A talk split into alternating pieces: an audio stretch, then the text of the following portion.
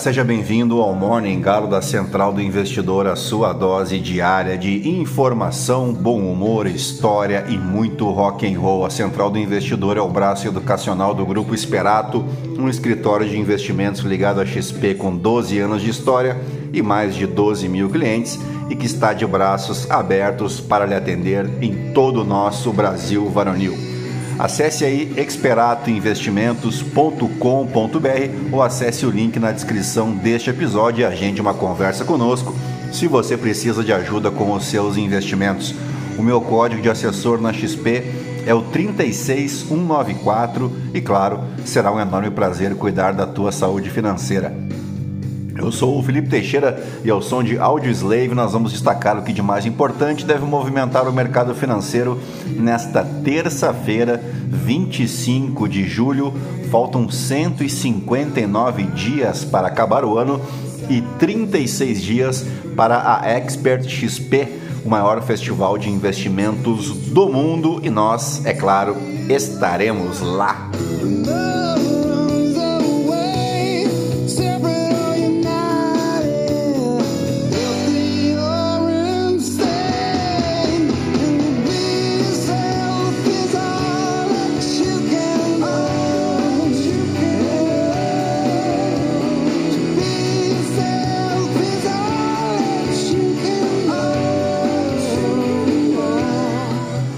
Bem, são 6 horas e 33 minutos, 15 graus aqui em Itapema. Hoje é dia do motorista e dia do taxista. E a data, as datas foram escolhidas porque coincidem com o dia de São Cristóvão, o padroeiro dos motoristas. São Cristóvão é venerado na tradição cristã como um santo que protege os viajantes e aquele, aqueles que trabalham com transporte. Também é dia do escritor, em homenagem a São Tiago, um dos doze apóstolos de Jesus Cristo, que é celebrado neste dia no calendário litúrgico cristão. A escolha dessa data para homenagear os escritores está relacionada ao fato de que São Tiago foi um dos primeiros discípulos a seguir Jesus e também é considerado o primeiro mártir cristão. Além disso, São Tiago é conhecido por ter escrito uma das epístolas do Novo Testamento da Bíblia, a Epístola de Tiago ou a Carta de Tiago. Também é dia do colono, uma forma de homenagear e reconhecer o trabalho dos agricultores e colonos rurais que desempenham né, um papel essencial, especialmente na produção de alimentos e no desenvolvimento do setor agrícola no país. E por fim, e não menos importante, é Dia da Mulher Negra. Data tem origem no encontro de mulheres negras latinas e caribenhas realizada em um 25 de junho de 1992, há 30 anos atrás, portanto, na República Dominicana. Esse encontro foi um marco importante na luta por igualdade social e reconhecimento dos direitos das mulheres negras na América Latina e no Caribe. As mulheres negras enfrentam uma série de desafios específicos em relação à discriminação racial e de gênero, que resulta em múltiplas formas de opressão e desigualdade o Dia da Mulher Negra visa dar visibilidade a essas questões e destacar a importância da luta contra o racismo e o sexismo, bem como promover o empoderamento e a valorização das mulheres negras em suas diversas comunidades e sociedades. Também é aniversário municipal das cidades paranaenses de Iretama, Alto Piqueri, Barbosa Ferraz, Icaraíma, Marechal Cândido Rondon, Santo Antônio do Paraíso, Matelândia, Nova América da Colina e Palotina. Também aniversário municipal da cidade de Águas de São Pedro, no interior de São Paulo, da cidade de Jaraguá do Sul, aqui em Santa Catarina, terra da VEG, e também aniversário municipal de São Leopoldo, lá no Rio Grande do Sul, considerado uma das mais antigas do estado e uma das primeiras colônias de imigração alemã aqui no país. Foi fundada em 25 de julho de 1824 por casais de imigrantes alemães com o objetivo de estabelecer uma comunidade agrícola e desenvolver a região lá do Vale dos Sinos. A influência alemã é muito presente na cultura e na arquitetura da cidade de São Leopoldo até os dias de hoje, com preservação de tradições, festas típicas e gastronomia alemã. Além disso, São Leopoldo também é conhecida por sua relevância histórica no cenário religioso, pois foi lá que se estabeleceu a primeira igreja evangélica protestante do Brasil, a Igreja da Santíssima Trindade, isso em 1824. E agora sim, depois de enbevecer vocês com tanto conhecimento, vamos direto ao que interessa, mas antes, se você gosta do conteúdo aqui da Central, nos ajude compartilhando, indicando o nosso podcast para um amigo, uma amiga, para somar aos mais de 1.500 ouvintes diários que não se misturam com a gentalha. Você pode me seguir também lá no Instagram, no Felipe_ST. E é isso aí, gentalha, gentalha, gentalha, vamos operar.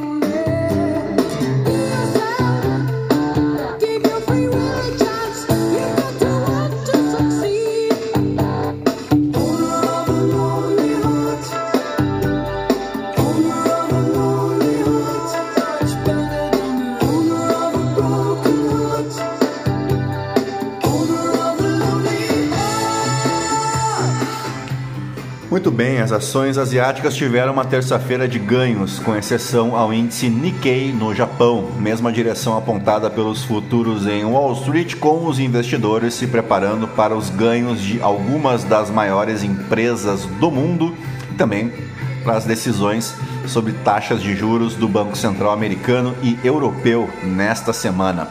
As ações de tecnologia em Hong Kong saltaram 5%, enquanto um medidor de ações imobiliárias da China estava a caminho de registrar o maior ganho desde dezembro, quando os principais líderes do país finalmente sinalizaram uma ajuda econômica. Embora o principal órgão de tomada de decisão do Partido Comunista não tenha anunciado estímulos em larga escala, sinalizou mais apoio ao problemático setor imobiliário, juntamente com promessas de aumentar o consumo e resolver a dívida do governo local. Os futuros de ações dos Estados Unidos avançam após uma série de ganhos em Wall Street na segunda-feira. Um indicador de ações de mercados emergentes saltou para o maior nível em três semanas. Os rendimentos do Tesouro Americano permanecendo estáveis e o Bloomberg Dollar Index caiu pela primeira vez em seis dias. As reuniões do Federal Reserve e do Banco Central Europeu nesta semana serão observadas de perto em busca de sinais de que os formuladores de políticas possam estar chegando ao fim do ciclo de alta nos juros. Houve novos lembretes sobre os efeitos recessivos negativos de aumentos contínuos de juros, com dados decepcionantes dos Estados Unidos e da zona do euro nesta segunda-feira, embora a promessa da China de apoiar a sua economia tenha impulsionado o otimismo nos mercados. Com as previsões de uma recessão diminuindo constantemente nos últimos meses, as perspectivas para as empresas que fabricam equipamentos industriais e maquinário pesado e transportam mercadorias melhoraram significativamente. O Dow Jones Industrial Average subiu 5% em relação ao mês passado, superando o S&P 500 e o índice Nasdaq, registrando sua mais longa sequência de ganhos em mais de seis anos. Além do quadro econômico, empresas globais com um valor combinado de 27 trilhões de dólares devem divulgar resultados, incluindo as gigantes Microsoft, a LVMH, né, empresa de artigos de luxo, e a Alphabet, controladora do Google. Isso tudo nesta terça-feira. Entre as commodities, o petróleo se encaminha para a maior alta em três meses, já que o otimismo na economia da China ajudou nas perspectivas para a demanda de energia no momento em que o mercado global mostra sinais de aperto. O minério de ferro, básico para a produção de aço, subiu em 1,9% em Singapura nesta terça-feira. O cobre ampliou os ganhos após fechar em alta de 0,8% na Bolsa de Metais de Londres na segunda-feira. O trigo também avança depois que a Rússia atacou um dos maiores portos fluviais do Danúbio, na Ucrânia. Por aqui, o dólar chegou a operar em alta no início do dia, mas passou a despencar depois da abertura dos mercados norte-americanos. Na mínima, por volta do meio-dia e 30, chegou a R$ 4,72. A divisa acumula queda de 1,19% em julho e de 10,36% em 2023. Mas essa situação é que se reverteu, então, né? Na mínima do dia chegamos nos R$ 4,72. Uh, mas no acumulado então do ano temos uma queda de 10,36%. No mercado de ações, o dia também foi de euforia. O Ibovespa encerrou o pregão aos 121.342 pontos, apresentando um aumento de 0,94%. Embora tenha iniciado próximo à estabilidade, o indicador ganhou um impulso considerável, especialmente pelas ações de mineradoras e petroleiras, que foram as mais negociadas. Com esse desempenho, a Bolsa Brasileira atingiu seu maior nível desde 1 de abril do ano passado e não é mentira não, tá? Não é 1 de abril, é verdade esse bilhete. E dito isso, vamos às principais manchetes dos portais de notícia no Brasil e no mundo ao som de Tom Petty. Muito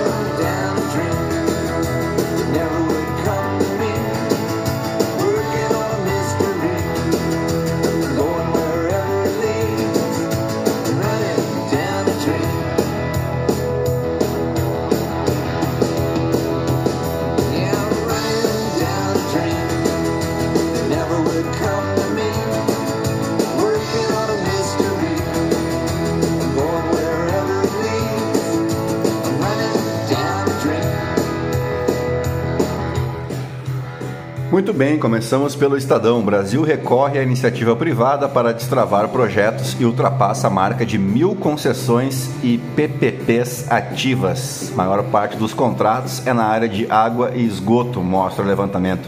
Medidas divulgadas pela Fazenda podem dinamizar mercado. Quem mandou matar Marielle? Veja os próximos passos da investigação. Depois da delação de Elcio Queiroz, maior desafio da polícia e da promotoria é identificar os motivos e os eventuais financiadores do assassinato. União Europeia acena a Lula para mudanças no acordo com o Mercosul. Vamos ser flexíveis. Uruguai aprende sobre perigos do comércio ao negociar com China e enfurecer Mercosul. Zerar o déficit nos próximos anos é uma meta fiscal inatingível da Fazenda, é a coluna da Raquel Landim. Lira diz que próximo passo será aprovar a reforma administrativa. Já está pronta. Petrobras não quer briga com a Vibra e sonda outras distribuidoras de combustíveis. Com turbulência ficando para trás, Iridium prepara novos fundos de investimento quem é e o que pensa o novo CEO de um dos maiores escritórios de advocacia do país. Uh, liberação de fuzis para CACs criou enrascada e Lula pode piorar a situação. É a coluna do Marcelo Godoy. Sorveterias brasileiras aparecem em lista de sorvetes mais icônicos do mundo. Em crise, a Argentina tem uma das bolsas que mais sobe no mundo. Veja o motivo. Vamos para Folha de São Paulo. Oppenheimer nos faz experimentar a tristeza. Coluna da Vera e a Conelli. Uh... Globo desbanca Record e sob Lula volta a liderar verbas de publicidade do governo. Dados da Secom mostram que TV, líder de audiência, foi destinatária em 2023 de mais do que o dobro de recursos que a soma das concorrentes. Judiciário se mobiliza por equidade racial, mira mulheres negras e estuda cotas. Sob Bolsonaro, ações contra racismo nas escolas teve pior nível em 10 anos. Escola é a primeira experiência de crianças com racismo, diz secretária do MEC. Cápsulas de balas usadas para matar Marielle foram jogadas em linha de trem, diz delator. Uh, delator diz que carro usado no assassinato foi deixado em praça o que se sabe e o que falta esclarecer sobre o assassinato de Marielle Franco. Os ruídos e recuos por trás da aparente relação amigável de Haddad e Tebet. Auxiliares de Tebet avaliam que ela deveria ter mais voz nas discussões econômicas. A corrida espacial é com a China, afirma Bill Nelson, diretor da NASA. PT sobe tom contra Campos Neto e o compara a golpistas do 8 de janeiro. Meu Deus. Rio Grande do Sul deverá ter novo ciclone e emite alerta. Bancos tentam barrar avanço de proposta que limita juro do cartão de crédito. Vamos pro valor econômico. ANEL sorteia relator para o processo que pode caçar a concessão da Light. Santander e Sodexo formam joint venture. Brasil perde 7,7 bi de dólar por ano para paraísos fiscais, calcula ONG. Fazenda estuda fim do JCP. Falaremos sobre isso no Morning Call no YouTube, tá? Caso Marielle, Elcio revela quem intermediou contratação de Rony Lessa. Legend Capital confirma Paulo Guedes como sócio e chairman. Uh, Luzia ChatGPT do WhatsApp é lançado no Brasil. Justiça Federal libera 1,8 bi de reais para pagar atrasados e aposentados do INSS. Escalada da guerra faz preço do trigo subir 8,6% na bolsa de Chicago. Vamos para o Globo. Merval Pereira, caso Marielle, na cola dos mandantes. Uh, o que é engraçado é que até então o caso Marielle não andava, né, quando estava a cargo da polícia do Rio de Janeiro. Aí bastou federalizar o caso, né, passar para a Polícia Federal e a coisa começou a andar, o que é no mínimo curioso, não é verdade? Bela Megali, o fator que reaproximou Lula e Silvio Almeida, alvo de fogo amigo. Miriam Leitão, Thelma Krug, a brasileira do painel do clima, tem pressa. Léo Aversa, cansei das séries, quero meu cineminha de volta. A pedido do governo, o Centrão escala mulheres para garantir o comando da Caixa e da Funasa. Conflito com Leite custa apoio a Jean Willis que não deve ganhar cargo no governo federal. Petista criticou o governador do Rio Grande do Sul por uma suposta homofobia internalizada. Tribunais gaúchos de Rondônia lideram top 100 de remuneração para magistrados. Caciques do PT entram em rota de colisão para emplacar vice de paz. A extrema-direita não é a maioria no mundo, mas está vibrante, diz Levitsky. Essa aqui vai mudar a tua vida. E Sasha vai completar 25 anos esta semana. Veja curiosidades sobre a filha de Xuxa. Eu mal posso esperar para perder essa matéria, né? Vamos para o Poder 360. Moraes depõe a PF sobre hostilização em Roma. Essa aqui também eu mal posso esperar para perder. BNDES financiará 50 bi de reais em 2023 em infraestrutura, diz Mercadante. Governo quer incorporar isenção do IR em outras propostas. Caso Marielle é prioridade e determinação de Lula, diz Flávio Dino. Uh, que mais? Centrão busca mulheres para ocupar cargos no governo Lula. Delação agora é prova? Questiona Deltan Dallagnol. Lula jamais saberá o que é democracia, diz o inelegível. Governo lança canal Gov para cobertura de ações do executivo. Risco político grande, diz Lira sobre envio da reforma do imposto de renda. Título não vale para votar em lavajatistas, diz Dallagnol.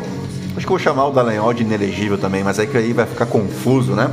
Valdemar defende Michele como candidata ao Senado em 2026. Que beleza!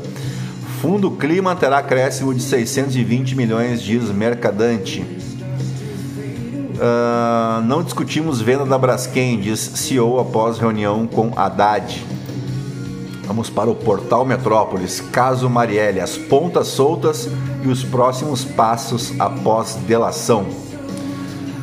Oposição prepara ofensiva no Congresso para derrubar decreto de Lula sobre armas. Janja pede para PF fazer varredura em busca de escutas. O nazifascismo do PT é o comunismo de Bolsonaro. É a coluna do Mário Sabino. Fuzil de Bolsonaro entra na mira do Ministério Público Federal. STF dá habeas corpus para ex-diretor das Americanas silenciar em CPI. Lula pretende receber aras para discutir sucessão na PGR. PF investiga chefes em companhias aéreas por despacho de drogas do PCC. Mensagens: bolsonaristas falaram em guerra, sniper e bombas antes do 8 de janeiro. Tudo, é claro, muito cristão e muito patriótico, né? após crise de ansiedade. Essa aqui é fofoca, tá louco. Com X, né, o X, Elon Musk pretende transformar Twitter em aplicativo que faz tudo. Vamos para o The New York Times. Netanyahu consegue outra vitória, mas a que preço?